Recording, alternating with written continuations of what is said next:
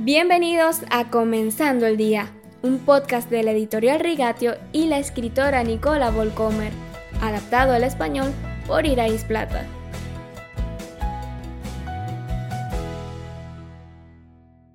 Buenos días queridos oyentes y bienvenidos a Comenzando el Día en un nuevo mes. Y para este mes de noviembre hablaremos del narcisismo en la Biblia y en nuestras vidas.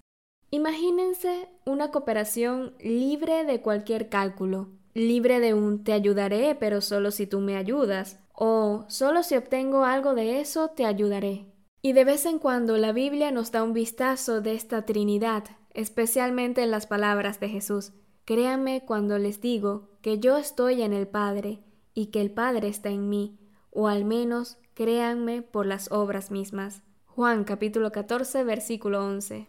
También leemos las palabras de Jesús en Juan capítulo 8 versículo 54. Si yo me glorifico a mí mismo, mi gloria no significa nada, pero quien me glorifica es mi Padre, el que ustedes dicen que es su Dios.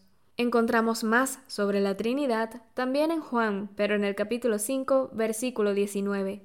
Ciertamente les aseguro que el Hijo no puede hacer nada por su propia cuenta, sino solamente lo que ve que su Padre hace, porque cualquier cosa que hace el padre la hace también el hijo. El cariño entre padre e hijo en esta relación es mutuo. El padre está orgulloso del hijo y le pide a su sucesor que preste atención a sus palabras. Este es mi hijo amado, estoy muy complacido en él. Lucas capítulo 9 versículo 35. El Espíritu Santo está involucrado. Es Él quien envía a Jesús al desierto. Jesús obedece sin cuestionar y lo llama luego el ayudador que estará siempre con nosotros en Juan 14, 16. Y en Juan capítulo 14, versículo 26 agrega, les enseñará todas las cosas y les hará recordar todo lo que les he dicho. Solo hay una fuerza impulsora en esta comunidad, la necesidad de uno de hacer espacio activamente para el otro, una sumisión voluntaria que nada tiene que ver con la sumisión como la conocemos.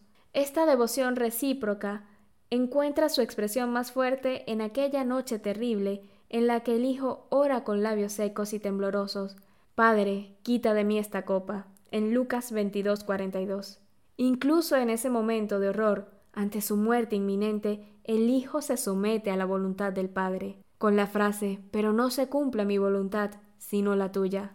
Es difícil imaginar esta relación con nuestras mentes humanas, ¿verdad?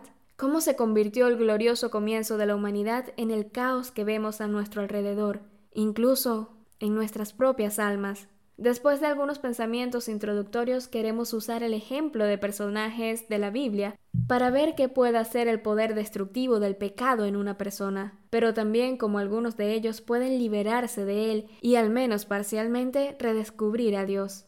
Ese es nuestro nuevo tema, los narcisistas.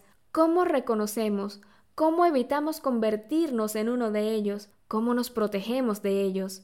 Acompáñame en este emocionante viaje durante el mes de noviembre y para ello te pido también que compartas este podcast con tus amigos, con tus familiares y con tu iglesia.